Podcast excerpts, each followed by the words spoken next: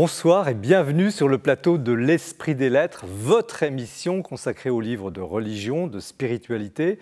KTO vous la propose chaque mois en lien avec le Jour du Seigneur et la Procure, ce réseau de librairies où nous sommes accueillis, en tout cas installés ici à Paris, près de la place Saint-Sulpice.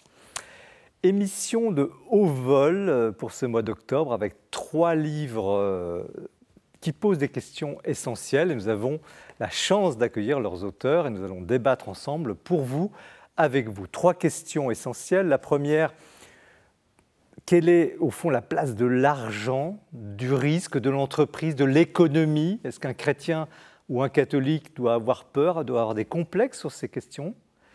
La deuxième porte sur une question beaucoup plus intime, la question de la liberté. Liberté de religion, liberté de conscience. Est-ce que l'Église était contre euh, au XIXe siècle et puis a varié sur ce sujet-là. Pourquoi? Comment?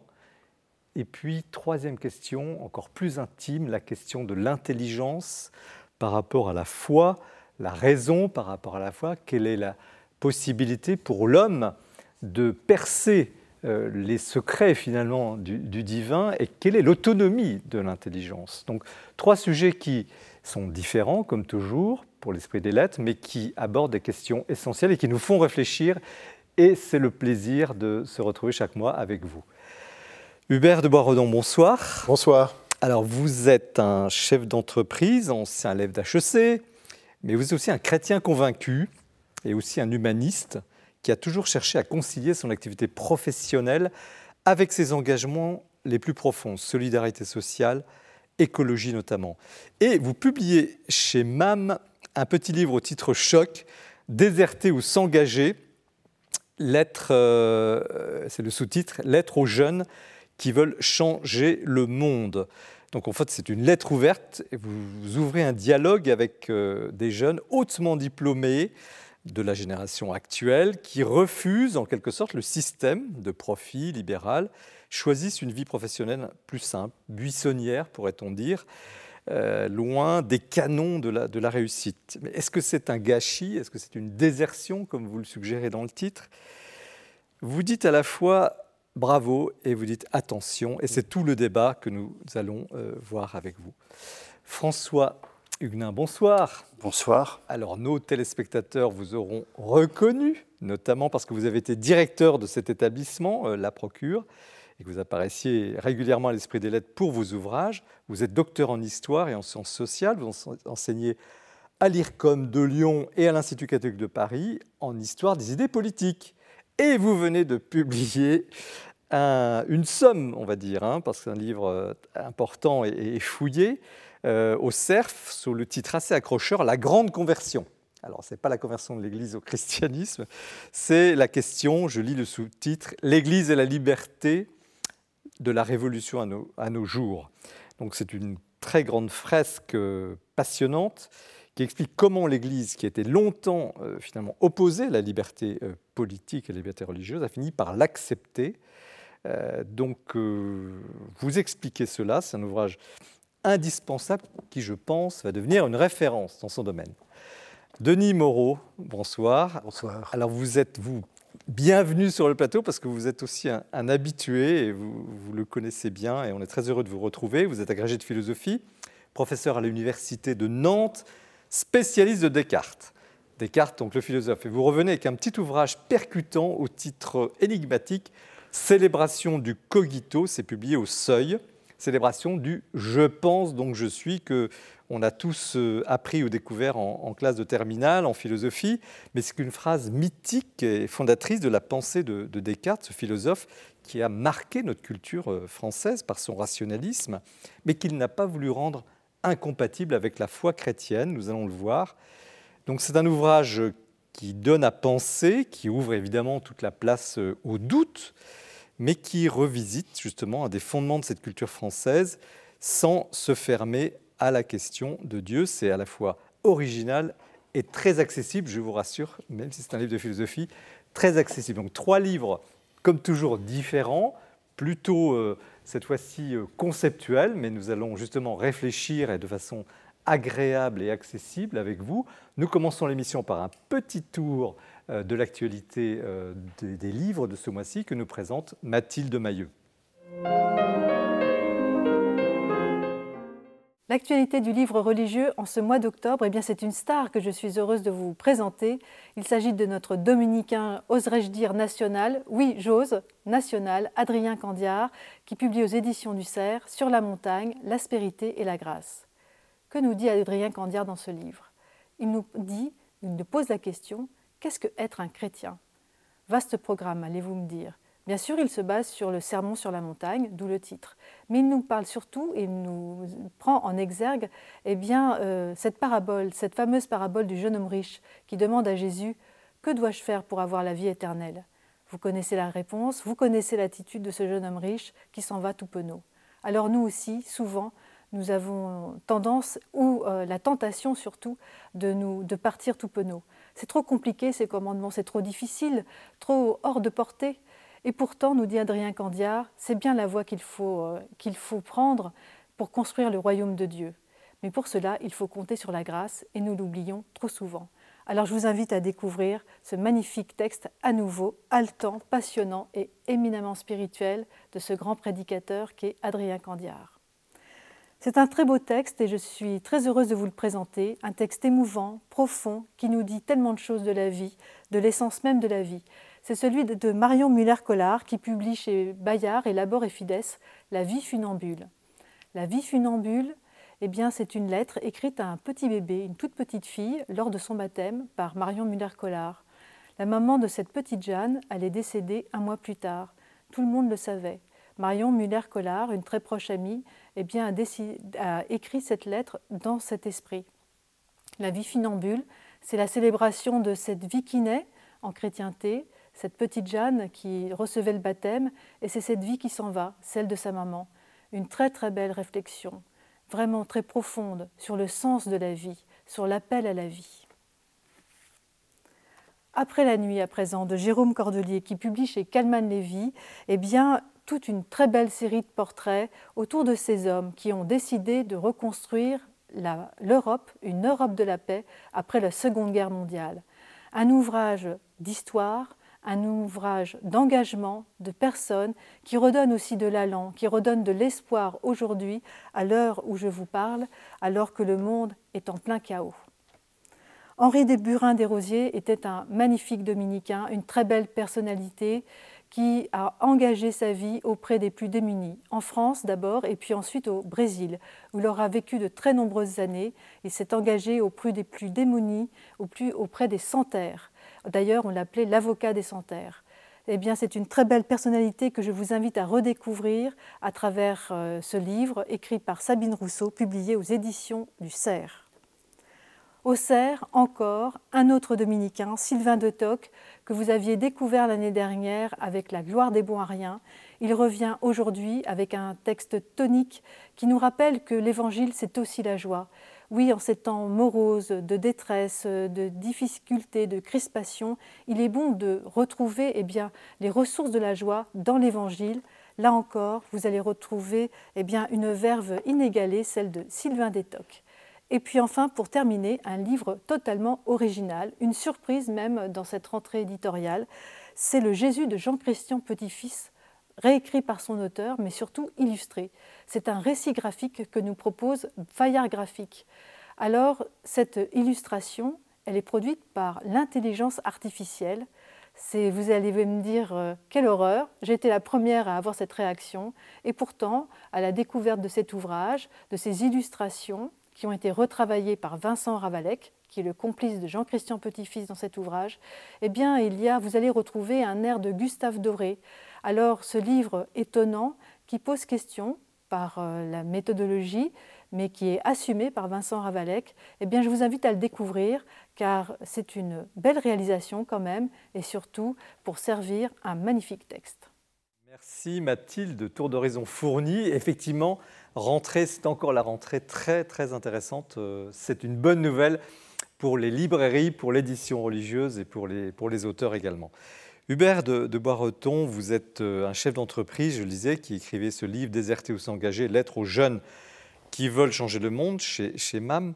Un petit mot sur vous d'abord. J'ai dit bon, vos études, ce que vous faisiez, mais concrètement, Alors, moi, je suis, suis marié, j'ai quatre enfants et je dirige le groupe Armor qui est à Nantes et qui est devenu leader mondial dans les consommables d'impression, qui imprime les étiquettes code barre et, tout ce qui est information variable sur emballage. Voilà, j'ai une vie qui a été assez originale, pas du tout ce qui était prévu. En fait, tout a, en fait, j'ai été, euh, été euh, d'une certaine façon assez dérouté par, euh, par une rencontre de Dieu qui m'a percuté quand j'avais 18 ans, avant de rentrer en prépa, et qui a fait que toute ma vie qui était très programmée s'est passée différemment. Concrètement, qu'est-ce qui s'est passé alors? Vous... Ah bah, ça, a été, une expérience assez forte parce que j'ai d'une éducation chrétienne, je m'étais toujours efforcé d'aller vers Dieu dans une certaine quête de perfection, j'allais dire. Et puis lors d'une retraite, ça a été l'invitation simplement à me laisser aimer, me laisser faire.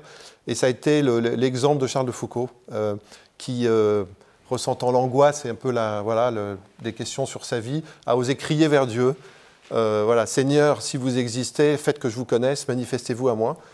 Et, moi, de mes 18 ans, j'ai pris au sérieux, j'ai dit chiche, je suis monté sur une montagne et j'ai littéralement crié, voilà, Seigneur, si tu existes, manifeste-toi à moi. Et alors vous n'êtes pas entré dans une grande entreprise tout de suite? Non, et en fait j'étais saisi, j'étais saisi par cette présence d'amour qui m'a qui m'a vraiment qui, qui, m'a enveloppé complètement et, qui en fait a, fait que alors bon j'étais j'étais programmé je, rentrais en maths sup mais plus parce qu'on m'avait dit c'est ce qu'il voilà c'est ce qu'il y a de mieux il faut faire ça.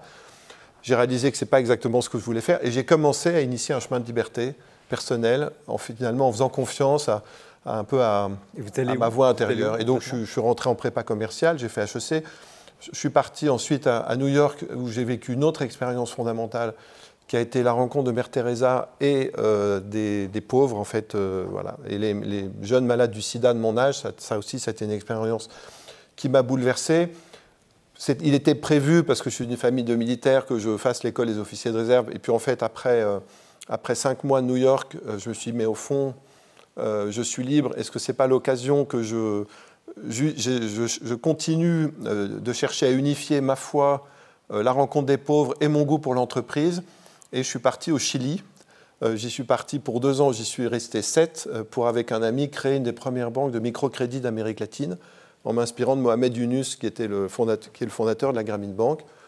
J'ai rencontré mon épouse là-bas, et puis voilà. Puis après, donc, je suis venu. donc vous savez, quand vous écrivez ce livre, Déserter ou s'engager, vous savez de quoi vous parlez. Ben, et pourquoi vous, vous, publiez ce livre maintenant? Oui, en, fait, bon, l'éditeur m'a dit j'ai pensé, à, pensé à, toi parce que justement, d'une certaine façon, il y a 30 euh, ans et quelques, tu as aussi bifurqué.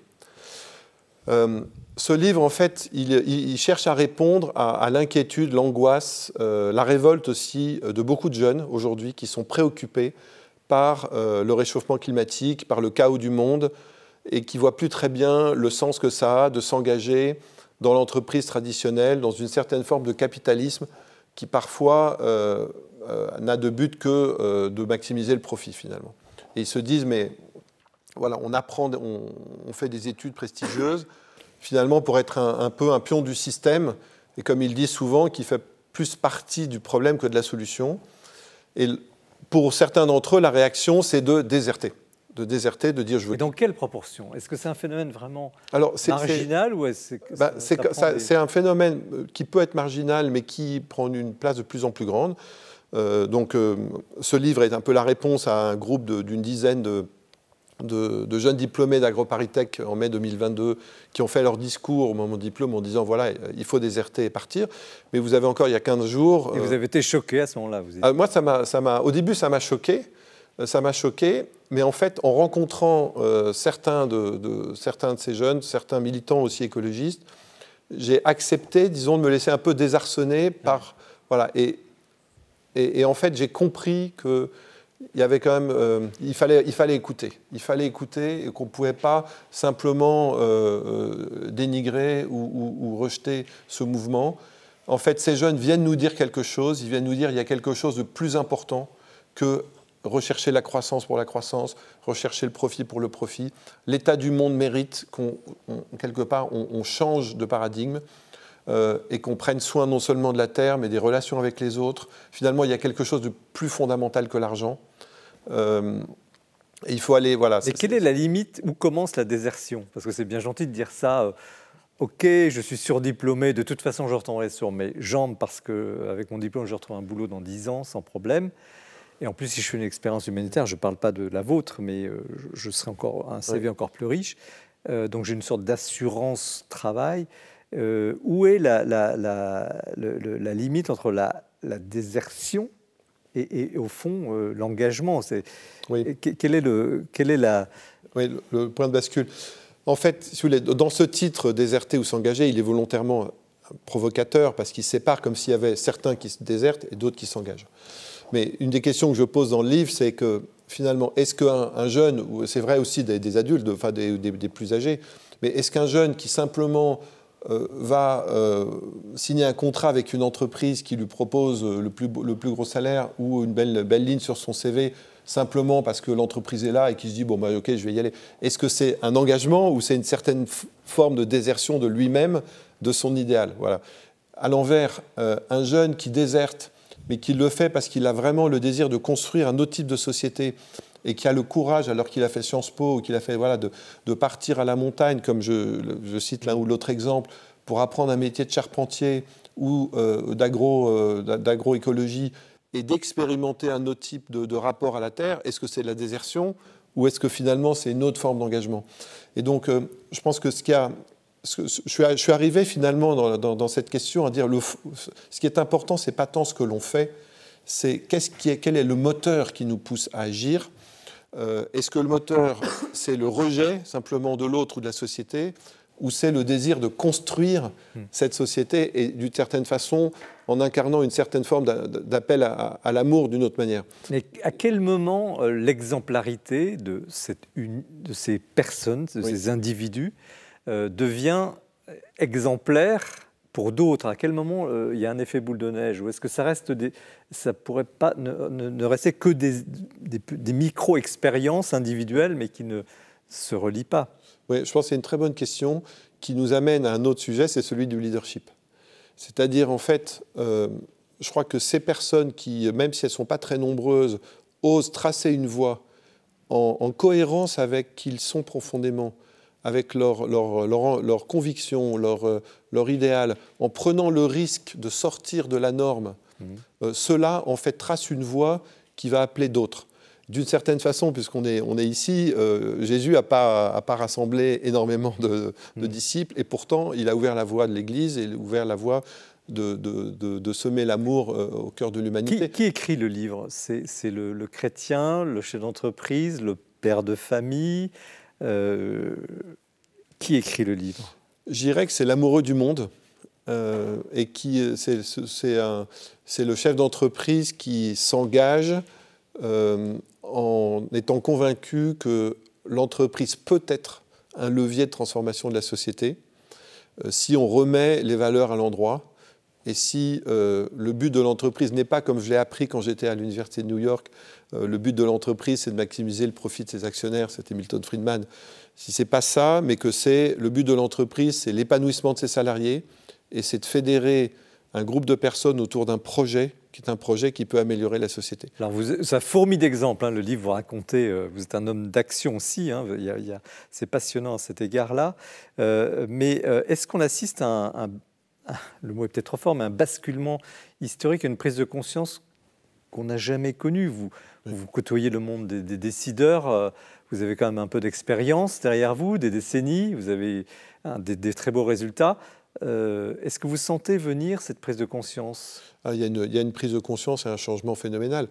Euh, moi, j'étais avant, de diriger Armor Group, donc, qui est une ETI de 1500 personnes. J'ai participé pendant 11 ans euh, dans le groupe Rhône-Poulain, Crodia, Solvay, donc entreprise du 440.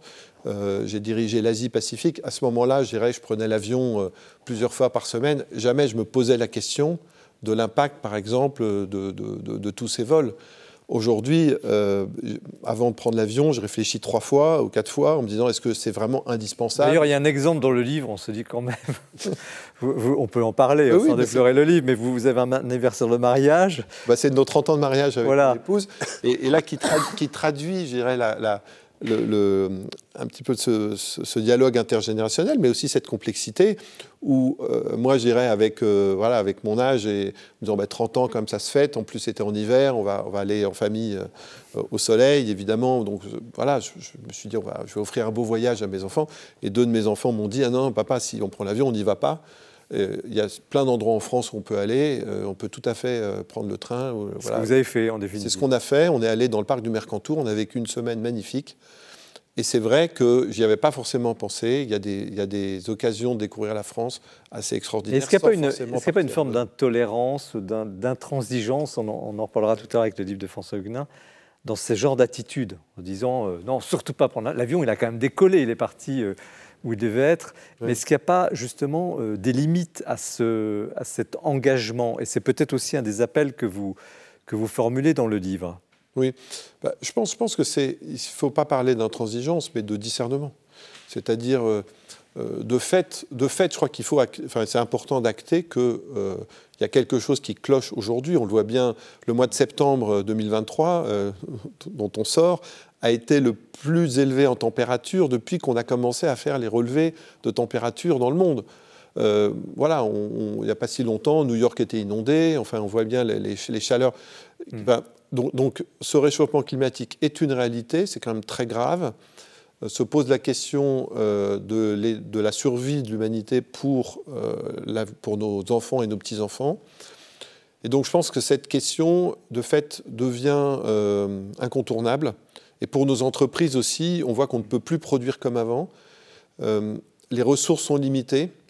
Et donc ça pose, ça pose des questions fondamentales sur même le sens et la direction de l'économie. C'est-à-dire que euh, on a, moi, j'ai appris en fait à HEC que voilà, pour réussir, il fallait générer de la croissance. Hmm. Aujourd'hui, cette logique-là ne, va, enfin, ne fonctionne plus pareil. Hmm. Il faut qu'on réapprenne à générer du bien-être, à générer du mieux-être, sans forcément chercher à accumuler. Hmm. Donc tout, tout le, sujet, par exemple, de l'économie circulaire, du, du, recyclage des déchets, de, de, des énergies renouvelables, euh, de, de, voilà, de, comment on préserve la Terre. Ces, questions-là deviennent fondamentales. Denis Moreau, vous, vous êtes au contact de cette génération-là, vous, vous êtes professeur en université, vous les voyez passer, ces, jeunes d'élite finalement qui seront... Euh, les, responsables de demain, vous constatez le même souci Oui. Alors, Et comment vous percevez ce, livre moi, je, ne suis pas chef d'entreprise. je, ne connais, rien à l'entreprise. Donc vous voyez les jeunes, vous les voyez, la, les génération. ce que admiré, enfin, une chose qui est merveilleuse quand on est comme moi au contact de la jeunesse, c'est qu'on se fait secouer. Euh, voilà, on se fait secouer, c'est-à-dire on, arrive à mon âge déjà respectable, ses certitudes, euh, les idées qu'on s'est forgées quand on avait 20 ans, et puis les jeunes, ils arrivent, ils disent ah, mais c'est plus du tout comme ça, monsieur, euh, mm. vous êtes à côté de la plaque, il y a des problématiques nouvelles. Et, alors, mais quand on enseigne, c'est assez facile de se laisser secouer. Ce que j'ai admiré dans votre livre, c'est que quelqu'un comme vous, un chef d'une grosse entreprise, enfin vous avez dit entreprise de taille moyenne, mais 2500 personnes, c'est quand même très impressionnant, vous vous laissez euh, déstabiliser euh, alors qu'on pourrait s'attendre de la part de quelqu'un de, votre calibre à une forme de, tranquillité ou de suffisance. Et non, vous n'hésitez pas à, assumer le fait d'être bougé. Il y a un moment où même vous, vous parlez, euh, j'étais très touché par ce passage, vous, vous parlez des contradictions, je porte cette contradiction en moi entre la recherche du profit d'une part et puis d'autre part le, désir de bien-être. Et je trouve que de la part de, quelqu'un... Oui, c'est vraiment un livre de dialogue. On, sent que vous êtes... Oui, oui parce que la, dimension du dialogue intergénérationnel est clé. Je dirais que euh, dans ce livre Lettres aux jeunes qui veulent changer le monde, j'émets des pistes, mais en fait, j'en arrive à la conclusion qu'il n'y a pas de solution toute faite. Hmm. Donc c'est l'invitation à ce que chacun agisse dans son monde, mais il y a tout de même une piste plus forte que je trace, c'est une conviction que ce qui va vraiment changer, ce qui peut changer le monde, c'est le dialogue intergénérationnel. C'est-à-dire que notre génération, on a souvent la chance d'avoir euh, du pouvoir, d'avoir des moyens, parfois d'avoir de l'argent, euh, d'être à la tête d'organisations. Euh, or, je dirais qu'on est plutôt dans la phase descendante de notre vie, et il y a cette génération montante qui, elle, donc les jeunes, ils ont cette fougue, ils ont la conscience des enjeux écologiques, mais ils n'ont pas peut-être accès à, des relations comme on mm. peut les avoir. Et en fait, c'est cette, cette, euh, le, fait de, s'allier et de se dire, OK, on n'a peut-être pas la solution, mais si on se met ensemble, qu'est-ce que ça peut faire? Il y a un chapitre passionnant sur le parrainage, mais François Huguenin. Sur le compagnonnage, oui. Vous, vous avez été euh, chef d'entreprise, vous êtes maintenant enseignant dans l'enseignement supérieur, vous avez été journaliste avant. Comment vous, vous, recevez cette, euh, cette, expérience et, ce questionnement? Parce que, comme l'a dit très justement Denis Moreau, c'est un livre un peu coup de poing. Ah bah, ce qui est, ce qui est, d'abord, ce qui est sûr, c'est que je rejoins euh, tout à fait ce qui vient d'être dit en tant qu'enseignant, mais aussi en tant que père de famille. C'est que la génération autour de 20 ans euh, et, quelques euh, nous, nous, nous, bouscule et, et, ce serait un tort, et en tant qu'enseignant et en tant que père de famille, de ne pas se laisser bousculer. Donc ça, c'est certain.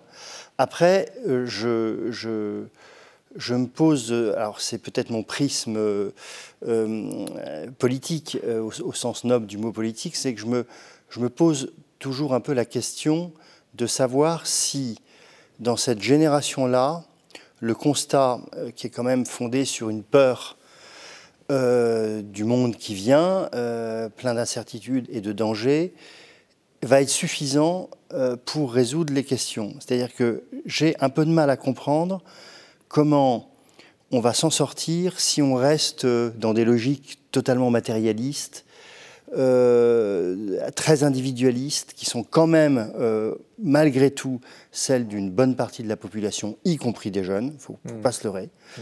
Ils ne sont pas plus collectifs que nous, on l'était à notre âge, ni moins, mais ben, voilà. Et donc, euh, je trouve Qu'est-ce qui manque? Bah, ce, qui, ce, qui, ce qui manque peut-être, c'est d'avoir quelque chose qui qui fasse qu'on remette les, choses dans le bon ordre, euh, que euh, la matière, la consommation. C'est pas le propos du livre, parce que non, mais justement, mais justement, mais, mais est-ce que est-ce que le faire individuellement ou même à l'échelle d'une entreprise ou à l'échelle d'une famille hmm. suffit euh, devant l'étendue C'est justement tout le problème, non C'est ce que vous expliquez. Oui, en fait, moi, ce que, ce que je pense, c'est que bon, il y a chacun, chacun doit être fidèle à lui-même. Et il y a un peu ce pari, c'est un peu aussi un pari. alors, ma foi a forcément un, un impact dans cette conviction. C'est que si chacun est fidèle aux appels qu'il ressent, euh, j'ai la conviction qu'il y a une cohérence qui, qui s'instaure, mm. et notamment par le compagnonnage, euh, et par, c'est-à-dire en fait de s'entraider, mm. pour se céder à progresser, et par ce dialogue intergénérationnel. Donc je, décris effectivement mm. une marche avec, euh, avec Louis, qui est un ami plus jeune, avec lequel on a créé d'ailleurs un cabinet de conseil en leadership ensemble et qui est, une, qui est une marche qui est vraiment une lutte quelque part, mais une lutte amicale, mais quand même une lutte où euh, je lui dis combien je suis choqué par l'attitude de ces jeunes, par exemple, qui, euh, ou de ces militants qui envoient de la soupe sur, euh, sur, sur des peintures de Van Gogh, etc. Enfin bon, et, et, il m'écoute, je, je, laisse exprimer ma colère, il a la patience de m'écouter. Et il y a un moment où, que je décris dans le livre où, où il me dit, voilà, tu as, as, été jusqu'au bout de ta colère? Je dis, oui. Et il me regarde comme ça avec un peu un sourire et il me dit, mais tu vois Hubert, ce qui est étonnant, c'est que j'accueille ta, colère, ta colère et ton énervement euh, de cette, peinture, de cette, de, voilà, de cette soupe de tomate qui est envoyée. Alors déjà, sache qu'il y avait quand même une vitre, donc les peintures n'ont pas été détruites et les militants ont fait attention à ça. Mais ce qui me frappe, c'est que je n'entends pas la même colère de ta part pour la nature qui est détruite. Et là, je dois dire que j'ai pris ça dans la figure en me disant, voilà, j'étais choqué qu'on abîme la peinture et j'étais moins choqué de certaines situations. Mais est-ce que chaque époque, chaque génération n'a pas son, grand soir, sa grande révolution à mener, sans minimiser évidemment les questions écologiques qui sont effectivement très, très sérieuses et graves Mais est-ce que cette génération-là n'est pas aujourd'hui marquée par ça? Demain, une autre sera marquée par un autre sujet, comme les nôtres, les nôtres étaient marqués. Est-ce qu'il n'y a pas un peu un côté, excusez-moi de dire, un mode un peu sur oui, alors moi, j'irais à la limite que je pense qu'objectivement, les données sont là pour dire qu'il y a urgence. Oui, je ne mets pas du tout en cause dans ma question. Effectivement, en fait, je pense que la génération de nos parents, c'était la paix. Nous, c'était peut-être justement d'aller recréer la croissance, participer de ces 30 glorieuses, etc. Euh, eux, je pense que les plus jeunes, ils ont devant eux ce défi écologique énorme. Hmm. Et ce qui n'est pas évident, c'est qu'ils ont l'impression qu'on leur met sur le dos. Et en fait, c'est un peu, c'est-à-dire qu'ils ont un peu l'impression qu'on se dit, que nous, on est dans l'attitude de dire, voilà, bon, il nous reste quelques années devant nous, mais finalement, ça va être votre problème. Nous, on va s'en tirer hmm. correctement. Hmm. Et ça, ça crée une espèce de, de fracture entre nos générations. Et je pense que c'est un des messages du livre, c'est qu'on a une de nos missions, je pense, c'est de, de, rapprocher les générations, de rentrer en dialogue. Alors, je pose la question à chacun des, deux autres invités. Euh, justement, cette tension entre ce, monde, ce monde il y a des prophètes de malheur, mais il y a, il y a des, des, catastrophes annoncées. Comment le chrétien, je crois que vous, vous avez bien témoigné là ce soir, euh, réagit dans ce contexte euh, un peu affolé? Oui, enfin, vous venez prononcer l'expression prophète de malheur. Il me depuis que l'humanité pense, il y les prophètes de bonheur et les prophètes de malheur dans la Bible. On a euh, Jérémie pour le malheur, Isaïe pour le bonheur, etc. Ce qui a changé là, c'est que depuis quelques années, il n'y a plus que des prophètes de malheur.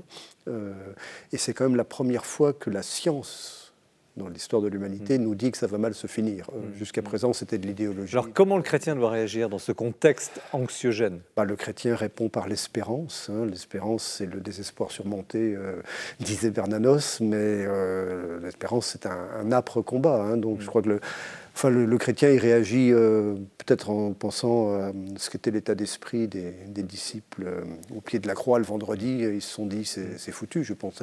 C'est la tonalité. François bah, je crois que ça, enfin, le, chrétien, c'est peut-être, euh, enfin, devrait peut-être savoir, euh, peut-être qu'il ne le sait pas mieux que les autres d'ailleurs, euh, mais que sans un changement radical des modes de vie, sans vraiment faire le pari de la sobriété, sans celui de... Moi, je suis quand même, je suis quand même très, très marqué, par exemple, voyez-vous, que euh, dans tous ces débats-là, euh, on, ne parle jamais de la nocivité de ce qu'est la publicité, euh, sous toutes ses formes, mais, votre qui appelle à la consommation. Elle est où? Bah, je, alors, moi, je me rappelle. alors, l'espérance, elle est dans le Christ et je, je, suis. Voilà, mais après, je parle de. Qu'est-ce qu'on a comme source d'espoir humain concrètement? Je pense qu'il faudrait un renversement politique de la manière d'envisager les choses que je ne vois pas complètement à, l'œuvre dans cette critique de la société par, par l'écologie. Je trouve que ça va pas assez loin dans la critique de ce qui me paraît beaucoup plus fondamental, qui est, pour être très clair, le système capitaliste mondialisé, et que je trouve qu'on est parfois un peu à côté de la plaque. En tout cas, le livre, il n'est pas à côté de la plaque. Ah non, je ne parle pas du livre que je entendu, dont je conseille vraiment la lecture. Il, pose, vraiment le problème et les tensions et les contradictions. Euh, Hubert de, de non déserter ou s'engager, lettre aux jeunes qui veulent changer le monde chez MAM. Nous poursuivons euh, l'émission, je vous avais promis qu'elle serait passionnante, c'est très bien parti, avec euh, euh, Jean-François Roth qui nous présente le coup de cœur. Je voudrais vous signaler la parution d'un ouvrage remarquable dans son projet et sa réalisation, L'histoire juive de la France, une encyclopédie dirigée par Sylviane Goldberg aux éditions Albin Michel. Les éditions Albin Michel ont acquis, sous la houlette de Jean Moutapa, un savoir-faire exceptionnel pour réaliser justement des encyclopédies en, réunissant les meilleurs spécialistes sur les sujets essentiels, mais dans un projet longuement réfléchi, articulé, de façon à produire une synthèse sans équivalent. et ces encyclopédies ont marqué. J'en cite quatre dans le domaine historique. Euh, l'histoire de l'islam et des musulmans en France depuis les origines. Et ensuite, probablement plus, plus risqué, plus ambitieux, l'histoire des relations entre juifs et musulmans des origines à nos jours.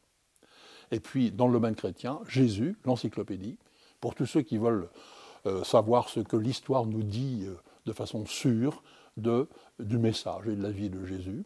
Et puis, après Jésus, l'invention du christianisme, donc une encyclopédie sur le premier christianisme jusqu'à l'an 250. Donc ici, il s'agit de l'histoire juive de la France.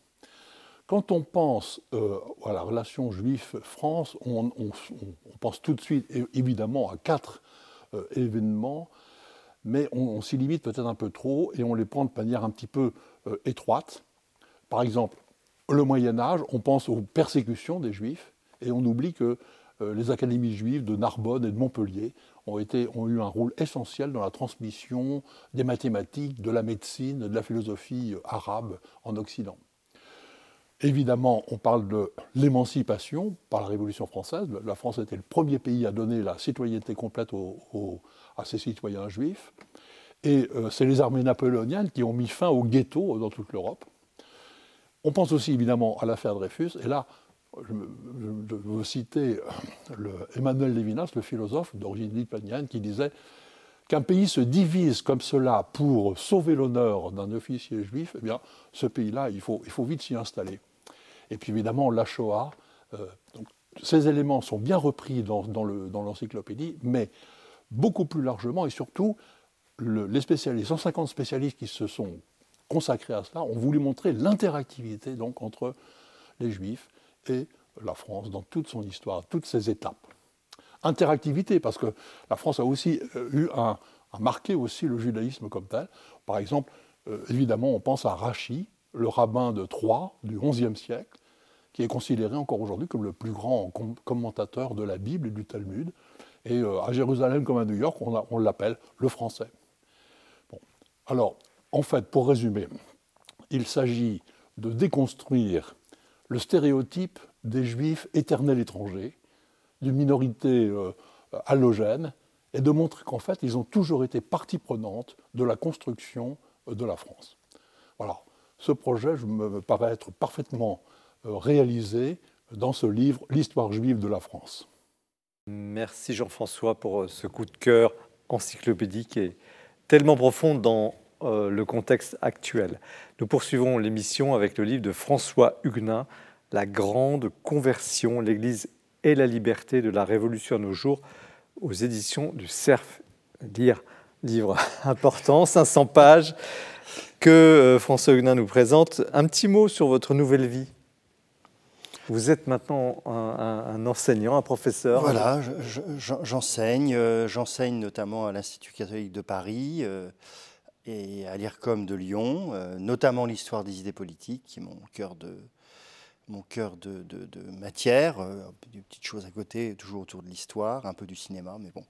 Voilà. Et, et puis, je collabore à la vie et à prier, donc l'écriture a, pas mal de alors, la grande conversion, qu'est-ce qui vous a poussé à, aborder cette question de, l'Église et la liberté? Alors d'abord, c'est un, sujet euh, qui me trotte dans la tête depuis une vingtaine d'années. Euh, d'autres travaux précédents ont fait que je me suis penché sur euh, la pensée de quelqu'un de très important dans cette histoire, qui est Montalembert, un catholique libéral du 19e siècle. Et puis, et puis j'ai eu envie à un moment donné de, voilà, de, matérialiser tout ça. Parce qu'il me semblait que d'abord, il n'y avait pas de grande synthèse sur la question de l'Église et la liberté. Il y a eu beaucoup de, de travaux de théologiens sur la liberté religieuse stricto sensu.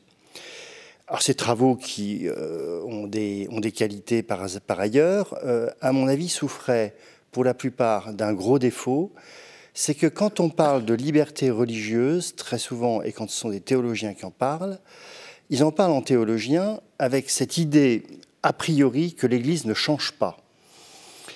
Euh, et donc, euh, il y a eu une tendance un peu générale à minimiser l'évolution de la pensée de l'Église sur la liberté et notamment en contradiction avec l'attaque extrêmement violente des intégristes après le Concile Vatican II, expliquant qu'en fait tout était foutu, la messe était changée et la liberté religieuse était, euh, était la, fin de tout pour l'Église catholique. Et donc, moi j'ai voulu reprendre la, la question dans son ensemble parce que la liberté religieuse, c'est une liberté politique. Euh, c'est pas euh, un truc euh, éthéré, c'est une liberté politique. Cette liberté religieuse, l'Église l'a longtemps contestée. C'est le, point de départ. Elle l'a longtemps contestée avant de, faire plus que l'admettre, avant de la, la défendre. Oui, alors elle l'a contestée pourquoi? Parce qu'elle estimait qu'elle était elle, seule détentrice. Alors elle l'a contestée d'abord parce qu'il y a eu un phénomène dont on oublie toujours de souligner qu'il est fondamental, c'est la Révolution française. La Révolution française a quand même réussi la prouesse de se faire au nom de la liberté et de créer en France le régime le plus liberticide qu'on ait jamais eu, qu'on n'a jamais connu dans ce pays. Et particulièrement dirigé contre l'Église. Et particulièrement dirigé contre l'Église, en a beaucoup souffert au moment de la constitution civile du clergé, notamment de la confiscation des biens de l'Église. Donc l'Église a pris peur à partir de là, on peut le dire. Donc les, les, papes n'ont pas considéré que la Révolution française était vraiment sympathique, euh, pour le dire vraiment, et ont plutôt considéré que ce qui se passait en France était assez suspect. Donc ça, c'est un élément de contexte fondamental. Après, sur le fond, il y a deux choses. Euh, L'Église, pendant le grand 19e siècle, c'est-à-dire jusqu'à peu près aux années 30, dit la liberté religieuse, c'est une liberté euh, d'indifférentisme, pour reprendre le mot de l'époque, d'indifférence par rapport à Dieu et aux religions. En fait, dire que tout se vaut. Hmm.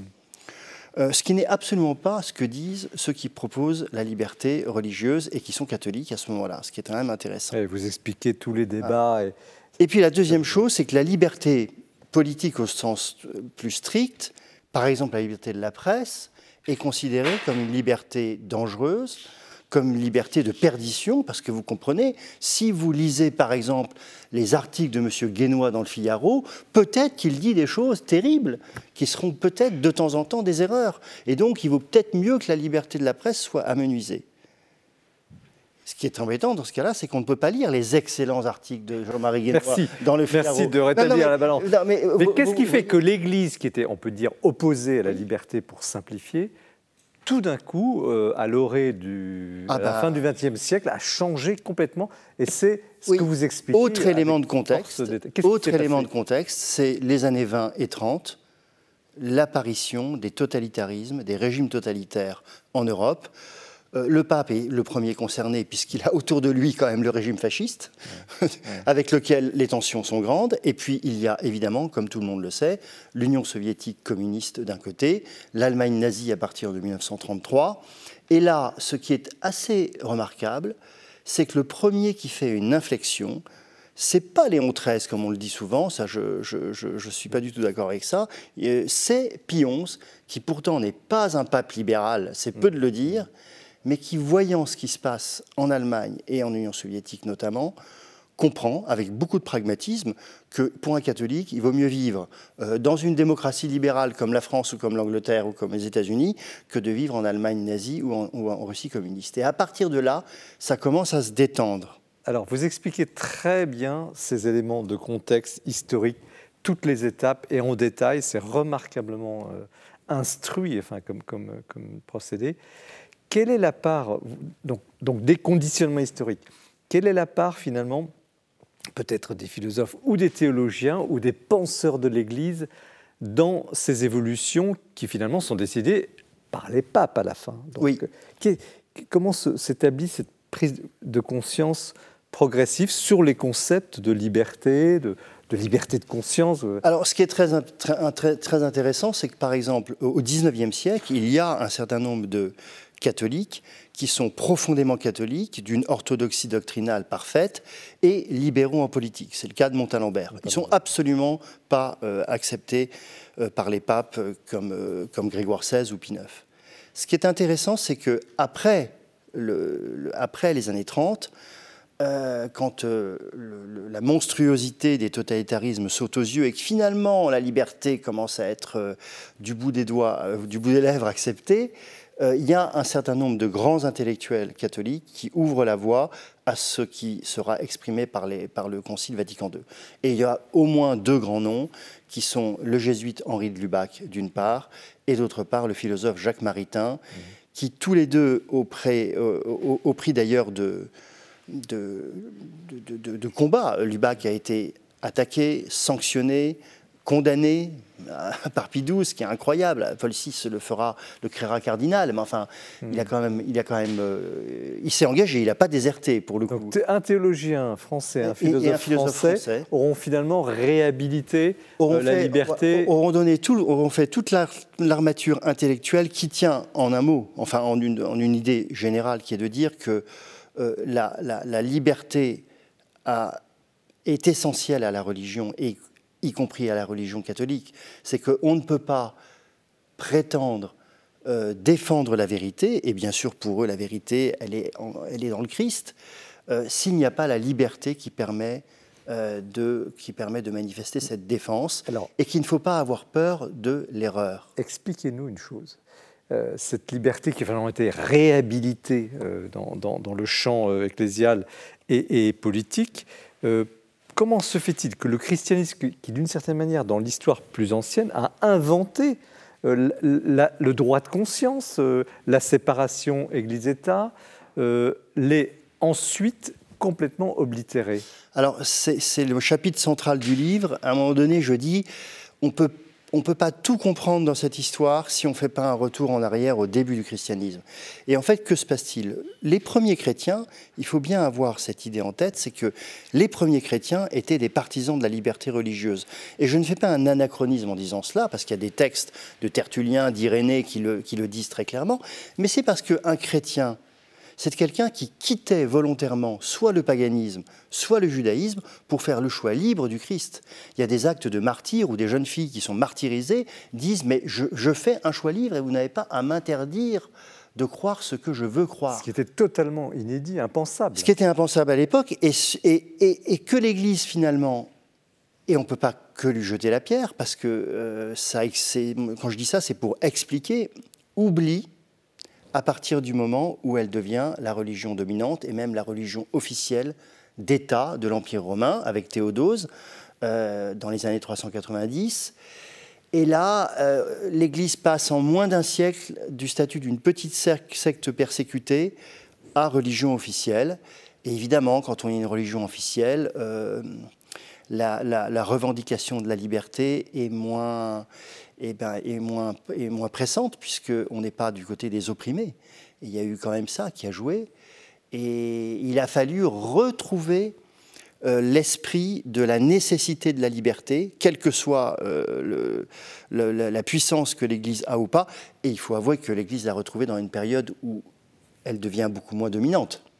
Donc quelque part, la faiblesse de l'Église et du christianisme a été sa force et a permis sa force conceptuelle ce qui est quand même une très grande leçon de l'histoire. C'est pas toujours en position dominante euh, qu'on fait les meilleurs, euh, qu'on donne les, Pourquoi vous avez choisi ce titre? Est-ce que c'est ça la grande conversion de, de l'Église au fil des siècles? En tout cas, c'est certainement pour moi la, la, grande conversion. C'est pourquoi Parce que la conversion, c'est changer de direction, se tourner vers, quand on, c'est changer de direction. Et oui, c'est une, une vraie conversion alors bien sûr, ce n'est pas une conversion de l'Église au christianisme, même si en tant que chrétien, nous savons que nous devons nous convertir chaque jour et même peut-être chaque minute. Euh, mais euh, c'est une conversion au sens où c'est un changement radical de direction. Et, je crois que c'est important de ne pas sous-estimer cette rupture. Hmm. Par, D'abord par souci de vérité historique, et puis parce que, euh, parce que je crois que aussi, il faut il faut dire, et, je, finis un peu sur cette idée, ce livre, c'est que ce faisant, l'Église fait un cadeau au monde.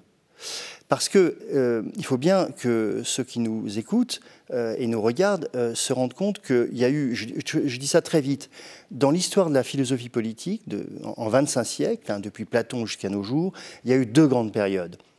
La période classique jusqu'au 15e, 16e siècle, qui est guidée essentiellement par la poursuite du bien commun, en philosophie politique, et la période moderne qui, au fond, a comme idée première la préservation des droits et des libertés des individus. Pour l'Église du XIXe siècle, ces deux choses deviennent incompatibles. Hmm. L'Église du XXe siècle, la fin du XXe et du début du XXIe, fait la première grande synthèse de pensée politique entre l'immense tradition classique et la belle tradition moderne. Et ça, c'est quand même un cadeau pour le monde. En tout cas, ce livre est un cadeau aussi, sans jeu de mots. Euh, parce que c'est une somme euh, extrêmement utile où, les uns et les autres euh, justement retrouveront des repères et comprendront ces, grandes évolutions. Alors j'hésite entre le professeur de philosophie et le chef d'entreprise. Qui veut réagir d'abord sur, sur l'ouvrage en tant que tel et son contenu Alors, moi j'ai beaucoup aimé. Peut-être ce qu'on peut ajouter, c'est que ça fait 500 passes, mais ça se lit vraiment très bien parce vrai. que ça raconte une histoire en fait. Donc on est pris par le récit. Bon, on se doute plus ou moins de la fin, mais on est quand même impatient de savoir comment on va y arriver. Donc ça, c'est vraiment euh, pour un livre savant et oui, très érudit. ça, c'est très agréable à lire. Euh, moi, j'ai retenu euh, ce sur quoi vous avez insisté, c'est ce paradoxe que c'est lorsque l'Église est faible qu'elle dit les choses les plus vraies. Euh, aussi bien en ses débuts qu'aujourd'hui elle est affaiblie par mm, mm. rapport à sa position de pouvoir. Donc ça, ça m'a fait penser à Saint Paul, ma, ma, puissance se déploie dans ta faiblesse, lorsque je suis faible, c'est lorsque je suis fort. Et alors ça m'a amené à une question, euh, vous, vous, montrez très bien, parce que vous parlez de grande conversion ou de changement radical, mais que l'Église ne change pas dans sa foi.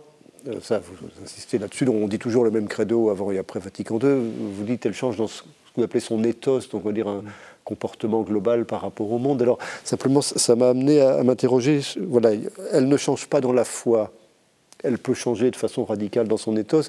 Il y a ce qu'est entre deux. Alors, et vous effleurez le, le sujet, euh, c'est page 412. Euh, euh, cela ne peut pas remettre en cause la solidité de certaines positions de l'Église en matière politique ou sur des questions de morale, notamment de morale sexuelle, de plus en plus questionnées par les fidèles. Et donc je me suis demandé si les réflexions qui avaient été les vôtres dans ce livre vous amenaient à envisager que non seulement sur des questions politiques, pas sur des questions de foi, mais sur ces questions qui seraient en quelque sorte intermédiaires, qui seraient des questions de morale sexuelle, euh, un changement est possible en, tout cas, euh, c'est pas dans mes spécialités, donc euh, euh, je suis toujours plus prudent quand je parle de ça.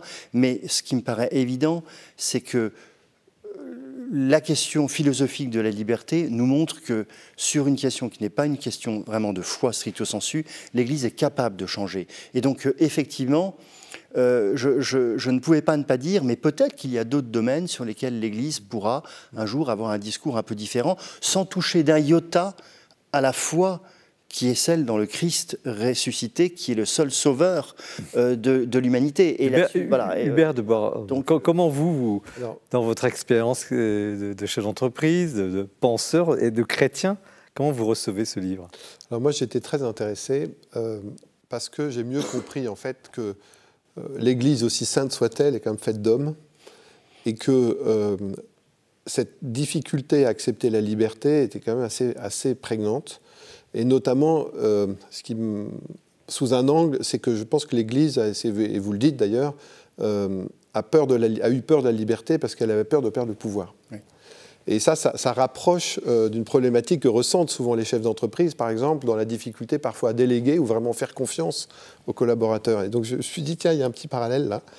Et la deuxième chose, c'est que j'ai eu l'occasion, en lisant ce livre, de vraiment rendre grâce, d'être plein de gratitude pour Vatican II, pour ce concile qui est quand même une, euh, ouverture, qui, offre une ouverture. Et je me suis dit, mais quelle chance j'ai d'être chrétien euh, dans cette époque où il y a euh, fondamentalement un acte de confiance qui est fait en chacun sur sa capacité à exercer son, sa vie enfin, et le discernement de ses choix en liberté. Euh, et du coup, ça, m'amène aussi peut-être à une question, c'est, je vois bien qu'il y a un lien fondamental entre liberté et, euh, foi dans l'Esprit Saint aussi, dans cette, troisième euh, personne de la Trinité qui, a été un petit peu délaissée peut-être dans le passé. Et que, en fait, quand on, quand on met l'Esprit Saint, le, désir de suivre l'Esprit Saint en premier, on ne peut que finalement bah, suivre ce Dieu qui nous appelle à la liberté. Oui, euh, le, souffle de l'Esprit Saint euh, a quelque chose qui pour moi évoque le souffle de la liberté, sans vouloir être libertarien, ce qui n'est pas du tout mon, genre en plus. Donc, euh, mais ce que, ce, que vous, ce que vous dites me, me, fait, me fait réaliser qu'il y a quelque chose qu'on n'a pas dit. Et quand vous, quand vous disiez le Concile Vatican II, on, est finalement heureux d'être né après plutôt qu'avant, sur un certain nombre de points. Euh, c'est que quand même, euh, cette liberté, elle est, elle est, elle est, enfin, elle est, comment dire, elle est défendue par l'Église parce qu'elle repose sur la dignité de la personne humaine.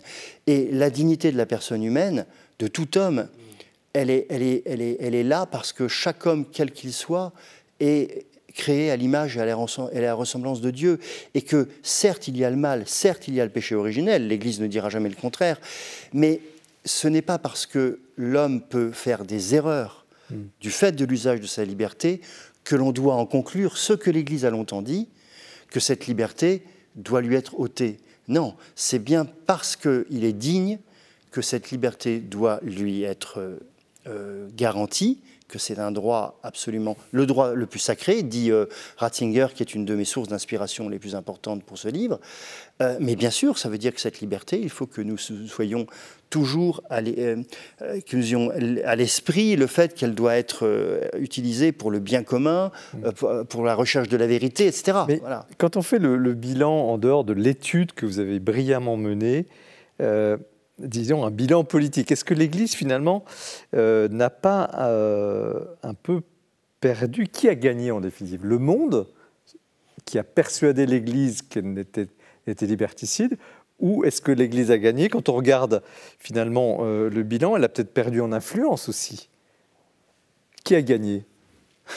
Je pose une question volontairement dialectique. mais... Alors, non, mais je, vais, je vais vous répondre. Je pense que l'Église aurait perdu euh, si elle avait continué à considérer le monde comme étant uniquement mauvais, euh, comme à considérer la liberté comme étant euh, une liberté de perdition et une liberté de licencieuse, et qu'elle a gagné non pas en se ralliant au monde, c'est pas ça la question, mais en acceptant que ce que le monde pouvait lui dire sur la liberté, y compris des catholiques tout à fait fervent à l'intérieur, en, son sein, pouvait être accepté par elle.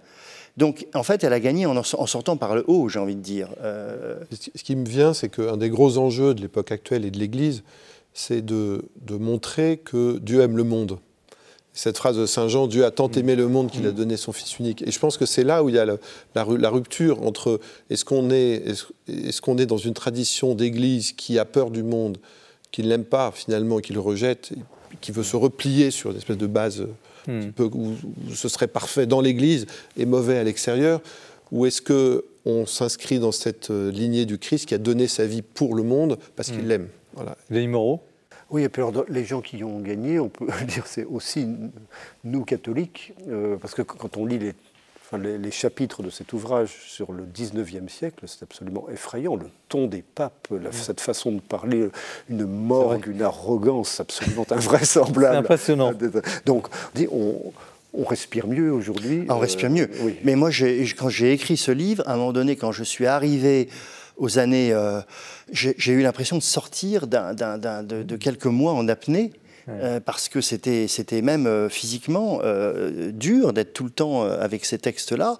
Alors, j'ai une dernière question parce que le temps passe trop vite, c'est passionnant, mais est-ce qu'au fond, il n'y a pas un paradoxe, et merci de répondre le plus brièvement possible, chacun des trois, est-ce que l'Église finalement s'est fait piéger dans, cette, dans ce, ce, ce corsetant en étant trop proche du pouvoir politique?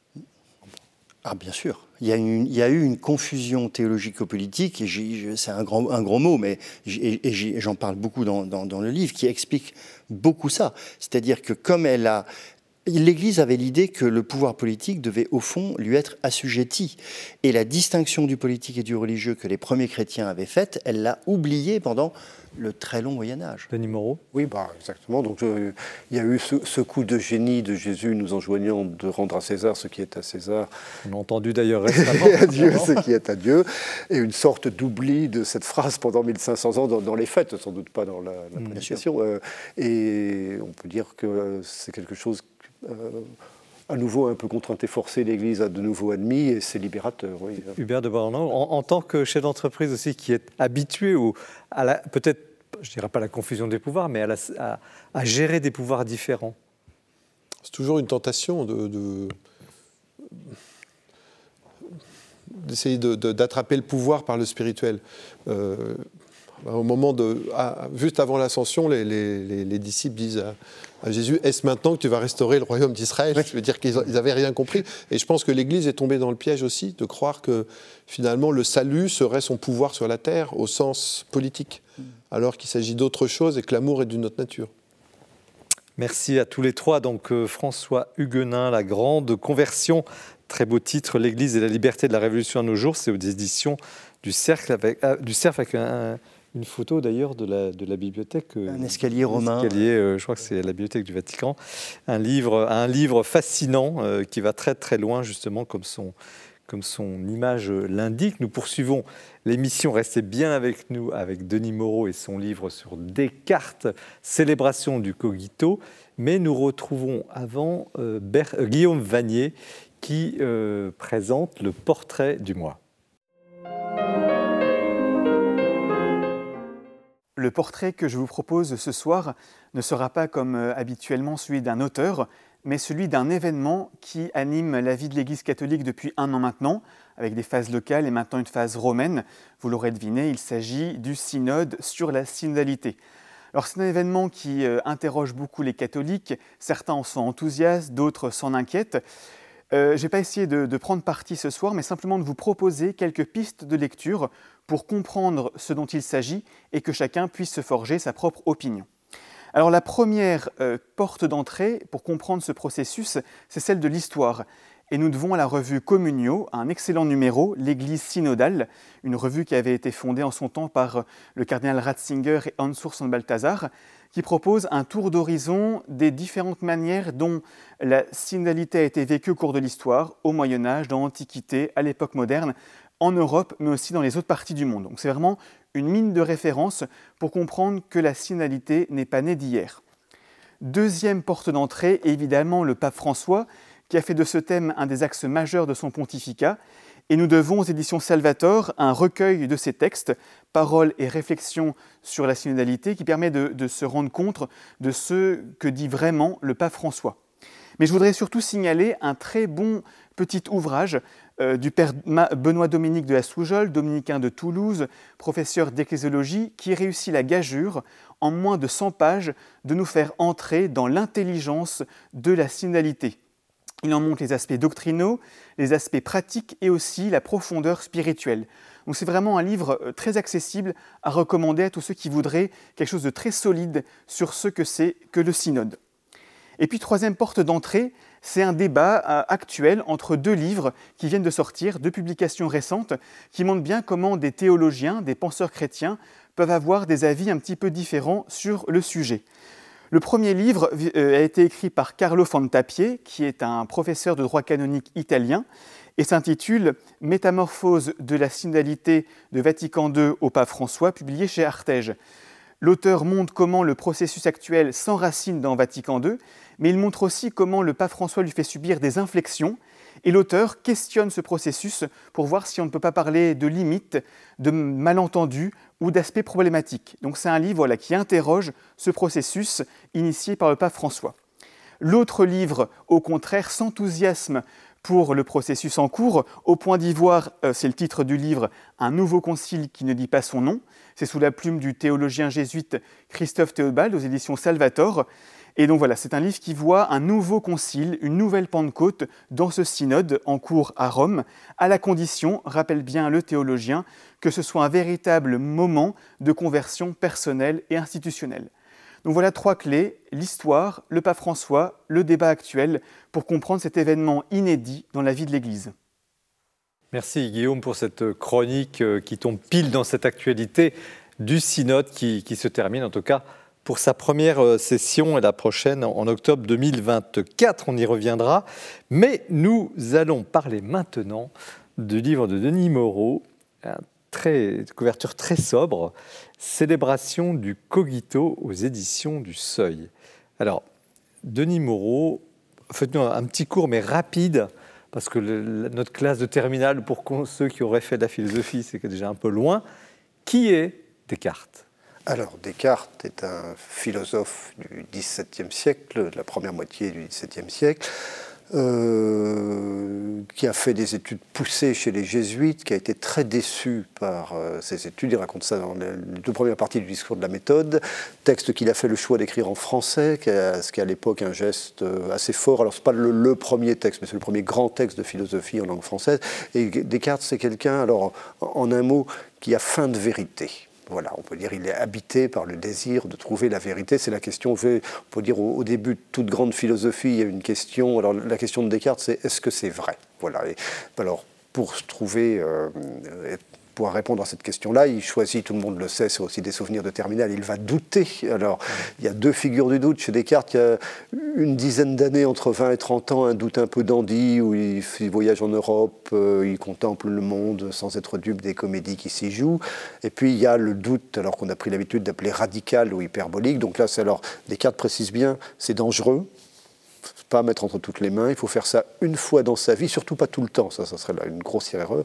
Une fois dans sa vie. Et donc, une fois dans sa vie, on examine les choses qu'on croit être vraies on, essaie de voir si elles sont si indubitables qu'on le pense. Alors, c'est la première des méditations métaphysiques, qui est peut-être le, le chef-d'œuvre de Descartes. Et donc, il y a une espèce de grande séquence dubitative qui va crescendo. On commence par les choses dont il est le plus facile de douter. Alors, les données d'essence, par exemple, vous voyez, l'essence nous donne des informations, mais il y a les illusions d'optique, donc parfois l'essence nous trompe. Alors comme on a décidé d'exagérer, on va avec ce parfois on va faire du toujours, mais quelque chose résiste, c'est mon corps, euh, parce que pour pouvoir euh, sentir, il faut bien que j'ai un corps, mais il arrive qu'on rêve, voilà, et donc on réalise aussi les données du corps, mais il y a quelque chose qui résiste, c'est les mathématiques, parce que même en rêve, de plus 2, ça fait 4.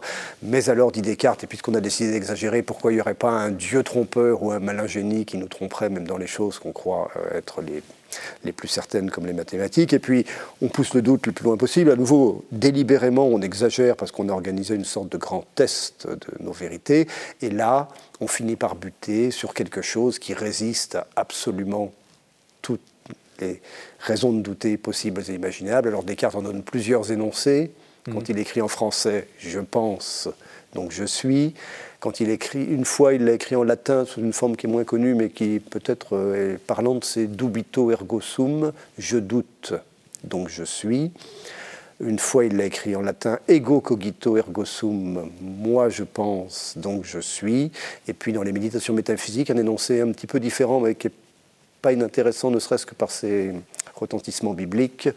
Ego sum, ego existo, moi je suis, moi j'existe. Mais vous voyez, cette, idée qu'on ne peut pas douter de tout. Le, être sceptique, c'est une tentation de notre monde, être sceptique. Descartes dit c'est une position qui, si on la pousse jusqu'au bout, est contradictoire. Alors pourquoi, pourquoi cette célébration du cogito maintenant? Est-ce que c'est pour répondre au cynisme contemporain que vous écrivez ce livre ou alors, c'est une célébration de Descartes et du cogito. Euh, de, Descartes, si, vous me permettez, euh, je suis catholique, euh, je ne m'en cache pas. Descartes n'a pas très bonne presse dans l'Église catholique, pour des raisons qui remontent peut-être à la Révolution française. Il y a eu une sorte de captation de l'image de Descartes par la Révolution, et donc quand la contre-révolution... Donc du rationalisme à tout craint. Qui voulait, puis qui voulait faire table rase d'un passé honni, donc un peu comme la Révolution. Et donc quand la contre-révolution est venue, on a les catholiques se sont aussi fâchés contre Descartes, ce qui est peut-être un peu dommage. Alors, si vous me permettez une, confidence, enfin, peu une confidence, mais un, événement euh, plus personnel, euh, j'ai été éduqué dans la foi catholique euh, par mes parents, et puis à 18 ans, comme souvent, j'ai fait une sorte de crise de foi. j'ai remis en doute la foi que m'a fait inculquer mes parents. Et puis il se trouve que par ailleurs, je faisais en même temps des études de philosophie. Et alors à l'époque, l'ambiance était très antichrétienne dans les établissements que, mmh. que je fréquentais, plus qu'aujourd'hui. Aujourd'hui, c'est l'indifférence qui domine. À, l'époque, c'était des marxistes, des nietzschéens. Et donc on m'expliquait que il fallait vraiment être le dernier des crétins pour être chrétien, que saint Thomas d'Aquin c'est de la bouillie pour chat, enfin j'entendais ces choses-là, puis vous voyez, c'était des gens que je respectais, très intelligents, puis moi, petit jeune homme, là, entendre ça. Et qu'est-ce qui m'a ramené au catholicisme, qu'est-ce qui m'a permis de réassumer ma foi C'est la lecture de Descartes. Ça alors? Voilà. C'est comme ça. Je me suis dit, lisant Descartes, voilà un penseur catholique, il ne le cache pas, il le dit euh, en permanence, qui est capable de réfléchir sur sa foi, qui donne des bons arguments en faveur de l'existence de Dieu, de l'immortalité de l'âme. On pourrait, il, est assez proche de Thomas d'Aquin, hein, c'est un rationaliste chrétien. Et donc, alors, il y a de nombreuses demeures dans la maison du Père, donc je ne suis pas en train de vous expliquer qu'il faut absolument être cartésien pour être bon catholique, mais s'il vous plaît, je dis à mes co-religionnaires qui n'aiment pas les cartes, faites une petite place dans la maison du Père pour les catholiques cartésiens. Voilà. Alors, précisément, euh, qu'a-t-il à dire euh, aujourd'hui, ce, Descartes? Qu'est-ce qui Quelle est, euh, au fond, la, la modernité dont, pas faire un cours de philosophie, mais justement dans ce contexte d'indifférentisme, de, où il n'est même plus possible d'oser euh, croire ou dire quelque chose, euh, même le wokisme, tout, tout, est toujours remis en cause, au fond. quelle est la, la bonne nouvelle de ah bah, paradoxale véhiculée par Descartes. Vous la question, je n'ai pas encore répondu. La, bonne nouvelle véhiculée par Descartes, c'est alors contre toutes les formes de scepticisme. Alors le scepticisme, c'est à quoi bon, tout se vaut, rien n'est vrai. Enfin, et ça, c'est quand même larvé dans notre époque. La, bonne nouvelle véhiculée par Descartes, c'est la vérité. Cela existe et ça s'expérimente. Voilà, c'est la, la, pépite du cogito. Alors je pense que la popularité de cet énoncé puisque tout le monde en a entendu parler. Euh, oui, D'ailleurs, il y a un chapitre truculent au début, il y a même des photos où on voit l'exploitation par les affreux hommes de marketing et d'entreprise du oui, alors, C'est sans équivalent dans l'histoire de la philosophie, hein. c'est le seul énoncé. Oui. Enfin, il fallait oser quand même le, publier, vous l'avez fait. c'est votre côté humoristique aussi, vous aimez parler de choses très sérieuses avec... Euh, l'humour nécessaire. ça, je prends ça comme un compliment. Vous voyez, je n'ai jamais compris pourquoi, historiquement parlant, la philosophie et la théologie aussi, d'ailleurs, s'étaient constituées comme des genres littéraires pas drôle, euh, en se privant des ressources du rire. Alors il y a Voltaire, mais bon, c'est pas quelqu'un qui aime beaucoup les chrétiens. Euh, mais sinon, même Thomas d'Aquin, dans la Somme de théologie, il explique qu'il est bien de faire des blagues de temps en temps. Il y a une question de la Somme qui est consacrée à ça, mais il ne fait jamais de blagues. Donc c'est un peu curieux. Descartes non plus. Descartes non plus. Non, mais alors moi je me suis dit, parlant de Descartes, je vais me permettre de faire un peu sourire les gens. Ça fait du bien par les temps qui courent. Mais alors, en quoi est-il le j'irais, le poison anti, antiseptique, euh, anti-doute, euh, ce Descartes. Pourquoi aujourd'hui il faudrait retourner à Descartes? Alors, pourquoi il faut retourner à Descartes? Euh, D'abord. Vous, vous dites la, vérité, mais la vérité, on n'en veut plus.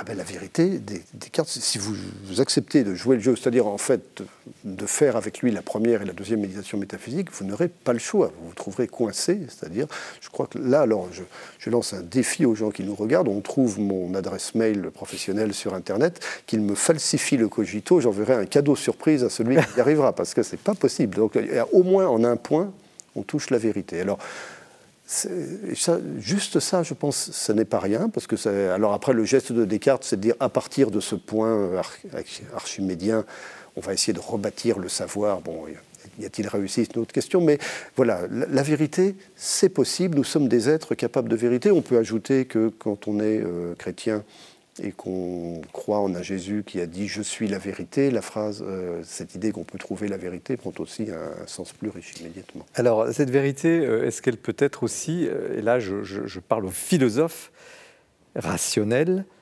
est-ce qu'elle peut aller jusqu'à Dieu? Parce que vous avez un chapitre.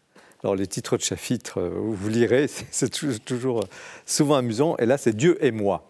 Donc, Bon. Alors, et où l'on découvre que euh, la réflexion sur euh, finalement l'existence et la certitude de l'existence conduit à la question de l'origine de cette existence. Je simplifie, hein, il y a différentes approches que vous, que vous expliquez très bien. Et Dieu apparaît, Dieu vrai, Dieu possible. Alors Dieu vrai, d'après Descartes, alors qui n'est pas original dans le geste qui consiste à donner des arguments. On parle souvent de preuve de l'existence de Dieu, c'est peut-être pas très bien fait parce que preuve, tout le monde pense à la preuve mathématique et on voit bien que si on argumente en faveur de l'existence de Dieu, c'est pas comme on peut argumenter en faveur du résultat de 2 plus 2 font 4. Mais donc il y a chez Descartes deux arguments qui, moi, m'ont toujours semblé assez puissants dans leur genre en faveur de l'existence de Dieu. Et donc Descartes dit bien sûr l'existence de Dieu on peut y réfléchir et la raison peut y conduire, ce à quoi il est parfaitement fidèle, par exemple, au Concile Vatican I, qui a dit la même chose euh, un peu plus tard. Euh, après, alors il faut toujours préciser, vous savez, quand on a dit Dieu existe, les gens ont l'impression d'avoir euh, dit beaucoup. En fait, non, on n'a rien dit, parce que des dieux sur le marché, il y en a plein.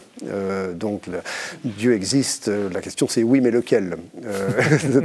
Et là, Descartes, et, et là, Descartes philosophiquement, récupère une bonne partie des déterminations du Dieu chrétien, pas toutes, mais ça, c'est de la parfaitement orthodoxe. C'est-à-dire, savez, Dieu, en fait, c'est un. peut-être un peu philosophique de dire ça, mais c'est un objet comme un autre, c'est une collection de propriétés. Il est réputé éternel, infini, tout-puissant, et puis amour, lent la colère, pardonnant, etc. Les auteurs orthodoxes ont toujours dit que dans ces propriétés-là, certaines étaient susceptibles d'être atteintes par la raison, c'est les premières de la liste que je viens de vous faire, et puis D'autres étaient apportés par la foi et comme ça on construit un concept de Dieu.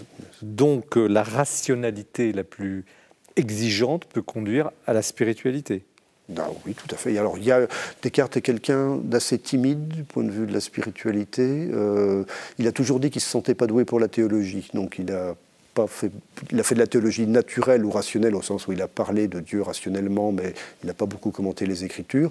Après, il y a quelques textes assez étonnants, où, euh, notamment alors à la fin, donc dans les méditations métaphysiques, la troisième méditation, où il donne un argument en faveur de l'existence de Dieu qui repose sur la présence de l'idée d'infini en moi.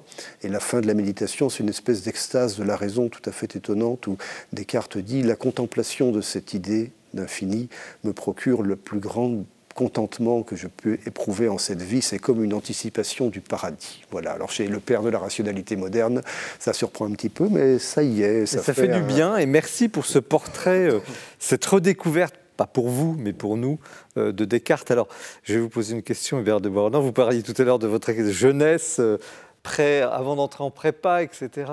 Et euh, vous, avez, donc, vous avez dû faire la philosophie. Et alors, ce, petit livre sur Descartes, ça... Il m'a passionné. et j'ai découvert une autre dimension. Parce qu'au début, au début, je me suis dit, mais comment il va... Comment Denis, Moreau va réussir à faire tout un livre sur... Et en fait, c'est passionnant euh, et notamment, ce que j'ai mieux compris, c'est qu'il y a autant de je pense, donc je suis, que de personnes qui l'affirment. Et donc, ce, je pense dont je suis est extrêmement euh, respectueux de l'identité de chacun. Et en contraste, j'ai aussi mieux compris, il y a un chapitre sur euh, le cogito et les robots.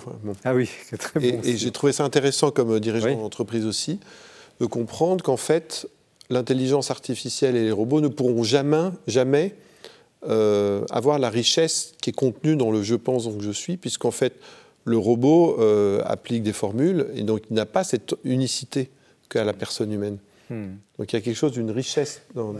Voilà, je ne sais pas comment vous réagissez à ça. Oui, oui, tout à fait. Euh, en fait, on, ne sait pas si une intelligence artificielle peut dire je pense donc je suis, parce que oui, alors il faut que les gens fassent l'expérience chez eux, qu'ils disent je pense donc je suis. On, sent quelque chose. On sent notre hmm, hmm. pensée en acte, mais on ne la sent chacun ne la sent qu'en soi. Euh, si je vous fais dire à chacun d'entre vous, je pense donc je suis, ça va faire du bruit. Mais, surtout, que, en fait, ce que j'ai mieux compris, c'est qu'on peut dire je pense donc je suis parce qu'on expérimente le doute. Oui. D'une certaine façon. Mm. Donc, est-ce que l'intelligence artificielle ou le robot expérimente le doute? Ça, j'ai tendance à dire que non. Rendez-vous dans 50 ans quand, quand l'émission sera animée par quatre robots qui auront écrit des livres. François Huguenin. Moi, je, voulais euh, dire, dire, deux choses que m'ont inspiré la lecture du livre de Denis Moreau. D'abord, c'est un livre. Euh, euh, il faut que tout le monde lise ce livre parce que c'est un livre qui est un cadeau extraordinaire pour un prix extrêmement modique. C'est que à la fin du livre, on se sent vraiment plus intelligent. Et honnêtement, ça fait tellement du bien que je et, je trouve c'est c'est vrai. Et je, il est accessible. Il est accessible et justement et et moi, je vous avoue que Descartes, euh, je, je, fait des années que je connais Denis et je me dis un jour, quand même, je me sens un peu, un peu nul à côté de lui là-dessus et je me dis, il faudrait quand même un jour je mette vraiment à Descartes.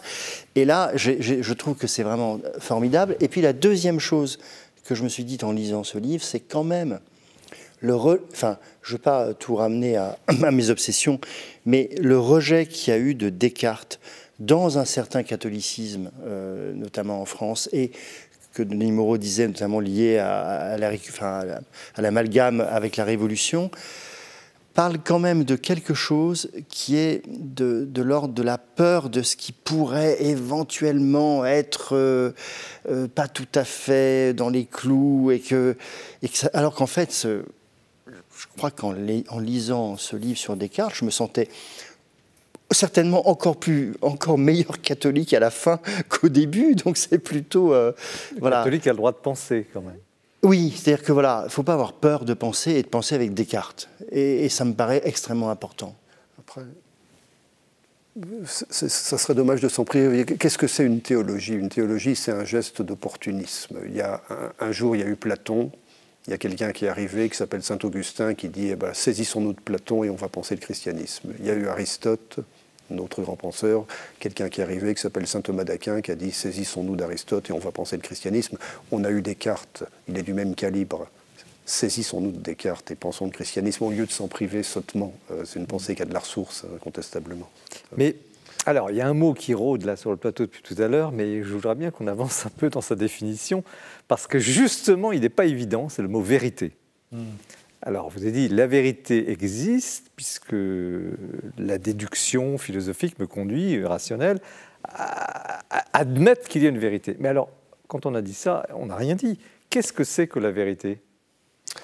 Alors, ça, c'est une question que Descartes se pose. Alors, Descartes, il a une théorie, il, euh, il, appelle ça les idées innées. Il y a certains concepts fondamentaux pour notre pensée qu'on obscurcit en voulant les définir. Alors, on peut définir la vérité. La vérité, c'est la définition de saint Thomas d'Aquin ou de tout le monde, c'est l'adéquation de la chose et de l'intellect. Donc, si j'ai dans la tête l'idée d'un livre et qu'il y a un livre sur la table, il y a une adéquation entre mon idée et ce qu'il y a dans la Et c'est ça la vérité.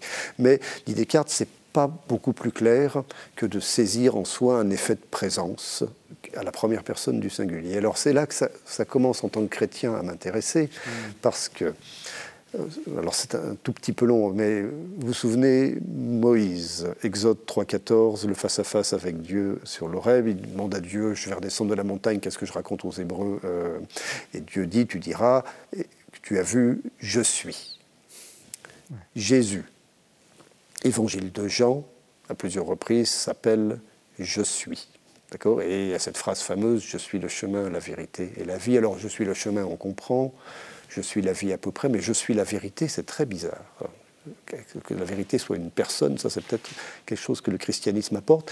Et Descartes, 1600 ans plus tard, l'énoncé de ce qu'on a pris l'habitude d'appeler le cogito dans les méditations métaphysiques, je l'ai rappelé tout à l'heure, c'est en latin ego sum, ego existo, moi je suis, et donc Descartes est en train littéralement de piquer le nom de Dieu de Jésus. voilà.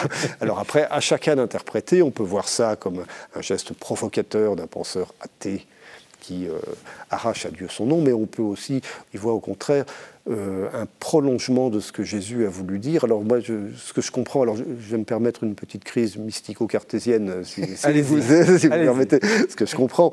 Euh, quand je lis Jésus, ça devait être une personnalité extraordinaire, fascinante. On dit souvent dans l'Évangile qu'il exultait, donc il devait avoir une espèce de puissance d'affirmation de son être permanente, mais c'est le Fils de Dieu, il coïncidait avec Dieu, et il pouvait tout le temps dire « je suis », s'affirmer en étant pleinement ce qu'il était. Quand on fait l'expérience du cogito, je suis, j'existe, un tout petit moment, parce que c'est tout ce qui nous est donné à nous, simples bons hommes qui ne sommes pas fils de Dieu, on se christifie. On fait l'expérience de la vérité à la première personne du singulier. Alors justement, François Huguenin, merci de cette profondeur. Euh, quel est le spécifique de, ce, de cette mystique chrétienne, de cette théologie chrétienne par rapport au sujet, à la personne? Est-ce que c'est peut-être la seule religion qui oserait euh, dire Dieu est une personne? Bah, Dieu parle à chacun, enfin ce n'est pas une chose complètement éthérée, mais il y a, le jeu, le jeu de, la personne et, bah, la clé. C'est sûr qu'à la base de notre foi, il y a la Trinité, un seul Dieu en trois personnes, et bon, ça c'est évident. Et il y a, me semble-t-il, dans le christianisme et déjà dans le judaïsme, et donc dans la tradition judéo-chrétienne, la rencontre de Dieu comme une personne qui va rencontrer, euh, qui va rencontrer certains peuples, mais un peuple composé de personnes et qui parle euh, avec Moïse, avec et, donc euh, il y a et il y a donc cette, j'y reviens parce que c'est pour moi tellement important, cette tradition religieuse judéo-chrétienne qui parle de l'infinie dignité de l'homme qui a été créé à l'image et à la ressemblance de Dieu. On, dit ça souvent un peu machinalement, mais quelle extraordinaire religion de nous, de nous dire ça de nous-mêmes, alors que nous connaissons nos failles, nos faiblesses, nos insuffisances, enfin surtout les miennes, euh, en ce qui me concerne. Et pourtant, il y a ça. Vers de Barodon, cette incarnation parce que, en fait, c'est ça aussi. Oui. C'est pas une incarnation dans, c'est une incarnation dans une personne. Oui. J'avais le Dieu, c'est impensable. En fait, oui, le, Dieu des chrétiens, c'est un Dieu incarné. Dieu fait homme, mais ce qui est extraordinaire, c'est qu'il n'est pas fait homme en général. Il est fait homme en Jésus-Christ, mm. qui est une personne avec sa personnalité propre, et en ce sens-là, qui nous invite chacun à rentrer pleinement dans notre humanité propre. Et ça que je, je trouve extraordinaire, c'est qu'en fait, euh, ce qu'on appelle le salut, pour moi, c'est aussi rentrer dans la pleine humanité de, notre humanité pour la vivre pleinement à l'image du Christ. Donc on est, on est invité à rentrer pleinement dans ce je suis hmm. euh, à l'image de Jésus, en fait. Donc où l'on découvre finalement que ce je suis n'est pas complètement égoïste, mais au contraire euh, conduit à une dimension euh, métaphysique, mystique extraordinaire et, et, touche peut-être un des mystères du christianisme. Merci euh, Denis Moreau pour ce livre Célébration du Coquito au seuil. c'est un puits, c'est un petit livre, mais c'est un puits. Merci François Guenin, La Grande Conversion, l'Église et la liberté, de la Révolution à nos jours, au CERF. Et merci Hubert de Déserter ou s'engager Lettres aux jeunes qui veulent changer le monde chez MAM. Encore une fois ce soir, ces livres que nous avons, euh, les auteurs et les livres qu'ils ont écrits ont changé le monde, ont changé, j'espère, votre soirée et les temps qui viennent dans cette période difficile. Cela fait du bien. Merci euh, de votre attention et fidélité. Vous retrouvez l'émission sur les sites de KTO du jour du Seigneur de la Procure. Parlez bien sûr de l'émission allez euh, regarder, feuilleter, peut-être acheter ces livres, c'est toujours une mine. Nous en avons fait la preuve ce soir. À bientôt, nous nous retrouvons le mois prochain. Au revoir.